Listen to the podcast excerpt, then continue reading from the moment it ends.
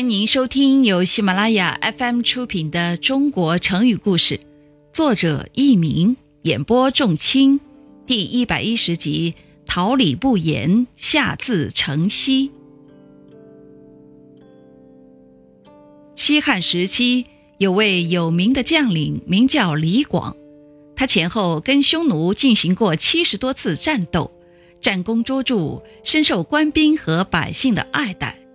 李广虽然身居高位，统领千军万马，而且是保卫国家的功臣，但他一点儿也不居功自傲。他不仅待人和气，还能和官兵们同甘共苦。每次朝廷给他赏赐，他首先想到的是他的部下，总是把那些赏赐分给官兵们。行军打仗时，遇到粮食或水供应不上的情况。他也同士兵们一样忍饥挨饿，打起仗来，他身先士卒，英勇顽强。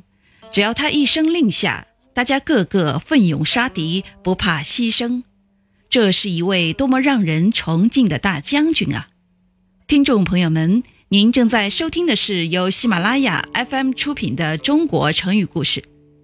后来，当李广将军去世的噩耗传到军营时，全军将士无不痛哭流涕，连许多与大将军平时并不熟悉的百姓也为他悲伤叹息。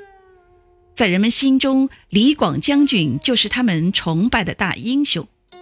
汉朝伟大的史学家司马迁在《史记》中为李广立传时，皆谚语“桃李不言，下自成蹊”，赞颂李广为人至诚、不上虚名的美德。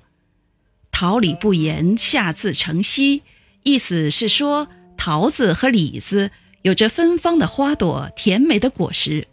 虽然它们不会说话，但仍然会吸引人们到树下赏花尝果，以至于树下都踩出了一条条小路来。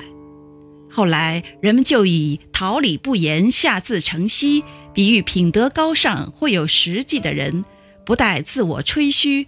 自然能感动他人，溪小路的意思。听众朋友们，本集播讲完毕，感谢您的收听，再会。